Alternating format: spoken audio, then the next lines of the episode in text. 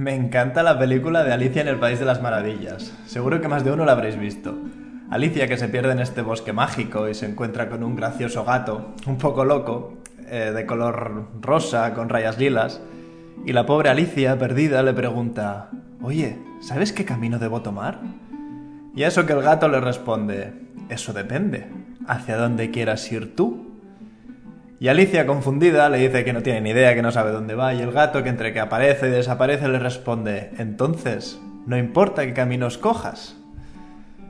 Hola a todas y a todos, soy Alex Claret, socio fundador de Focus, y hoy voy a hablar de algo que es bastante angular en la vida de las personas, que es cómo le ponemos las patas a nuestros sueños, cómo definir aquello que quieres conseguir, en definitiva, cómo formular tus objetivos.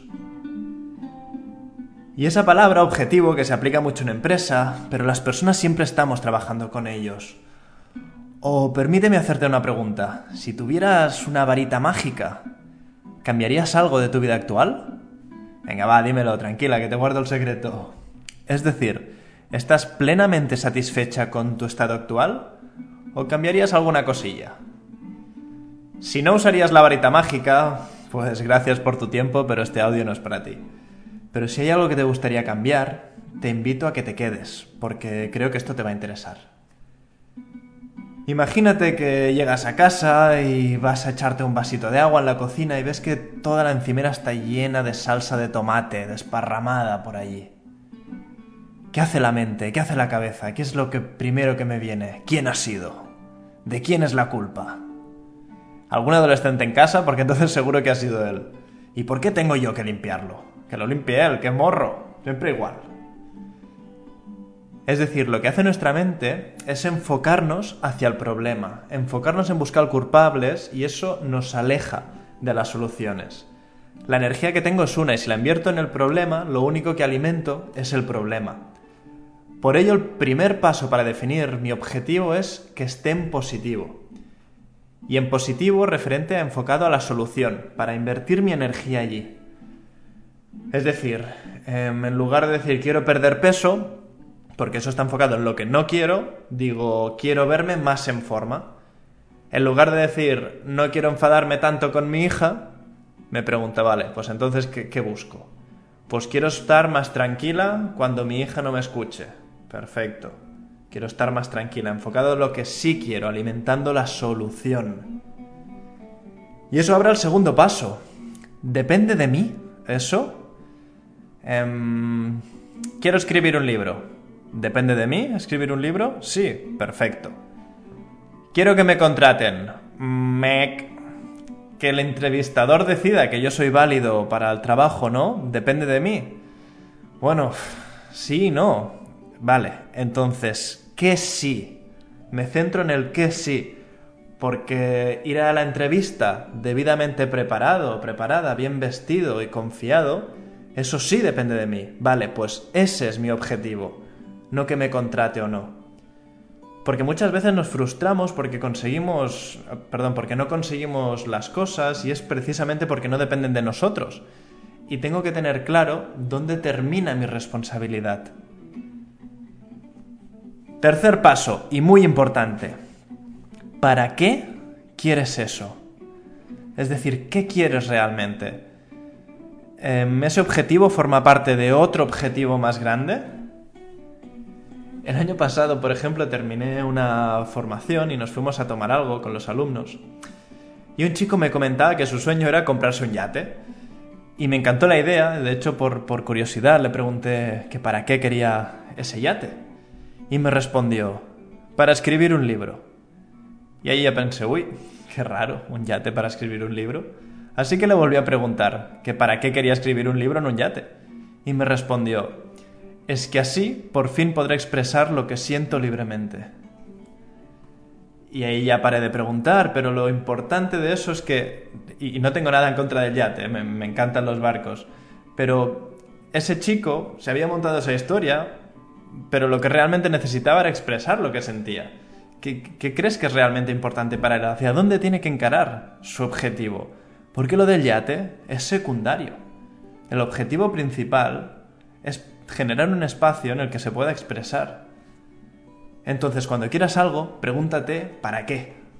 Porque eso puede llevar el objetivo a otro nivel. O por ejemplo, se me ocurre muchas personas que se ponen a hacer dieta o, o que se operan, pero que realmente lo que están buscando es sentirse más aceptados o sentirse más seguros.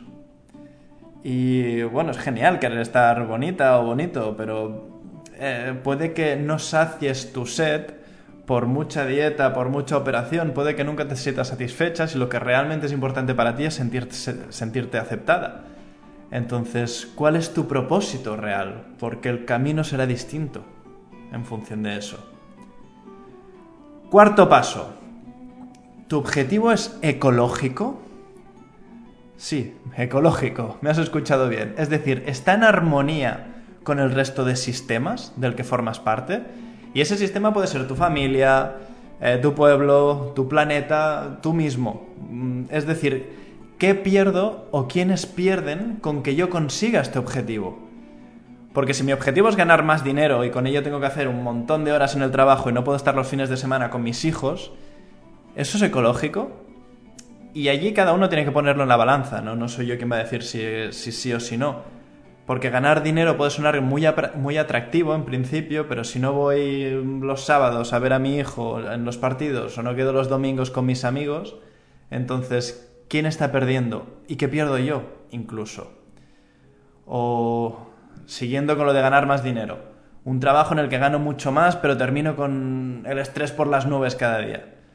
Pues tampoco me sirve, porque en tres meses me dará un jamacuco y, no quiero. Entonces, quiero que mi objetivo sea ecológico, que esté en armonía con los sistemas de los que formo parte, incluso de mí mismo. Y vamos con el siguiente paso, la siguiente clave, que es que sea SMART. SMART es el acrónimo, el acrónimo en inglés de específico, medible, alcanzable, realista y en el tiempo adecuado. Si tu objetivo es muy, es muy genérico, córtalo a trocitos, repártelo en subobjetivos y te será, aparte de mucho más motivador, porque irás consiguiendo cosas en el camino, será mucho más fácil de conseguir. No es lo mismo decir, eh, quiero perder 10 kilos en un año, que 10 kilos pues puede suponer bastante, que decir, quiero perder 27 gramos al día.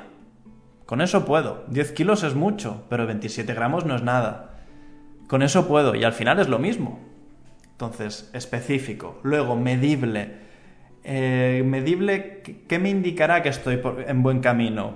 O que ya he conseguido eso. Y en el ejemplo anterior es muy fácil, porque si estoy a dieta, pues miro la báscula y, y será sencillo mirar el numerito.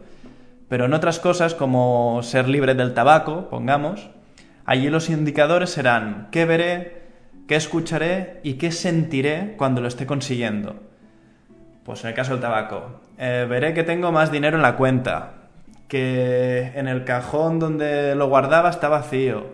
Escucharé que mi pareja me felicita, sentiré que no toso cuando respiro profundamente, o que mi ropa no huele a tabaco.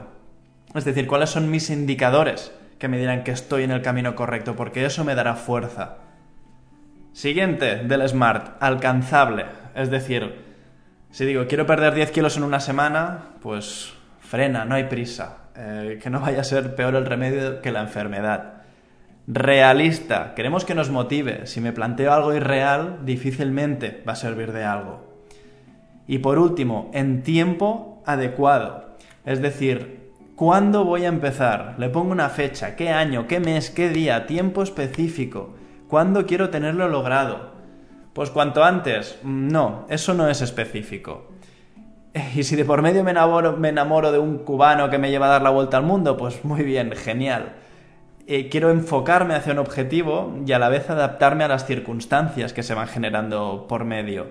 Pero una forma de enfocarme es marcar esa fecha, marcar ese plazo. Eh, escribo un libro, pues ¿cuándo empiezo a escribir el libro? ¿Para cuándo tengo que tener terminado ese libro? ¿Cuántas páginas implica entonces que escriba cada día? Eso me ayuda a enfocarme. Eso me ayuda en mi labor y en mi persistencia, en el hábito. Y me voy con la última, con el último paso, paso número 6. Permíteme preguntarte, ¿por qué no lo tienes ya? ¿Por qué no lo has conseguido ya? Te invito a que te hagas estas tres preguntas y observe qué sucede en ti. ¿Es posible que lo consigas? ¿Eres capaz? ¿Te lo mereces? Porque si falla una de, estas tres piernas, si creo que no puedo, o que no soy capaz, o que no me lo merezco, por mucho que haga, nunca llegaré a conseguir lo que quiero.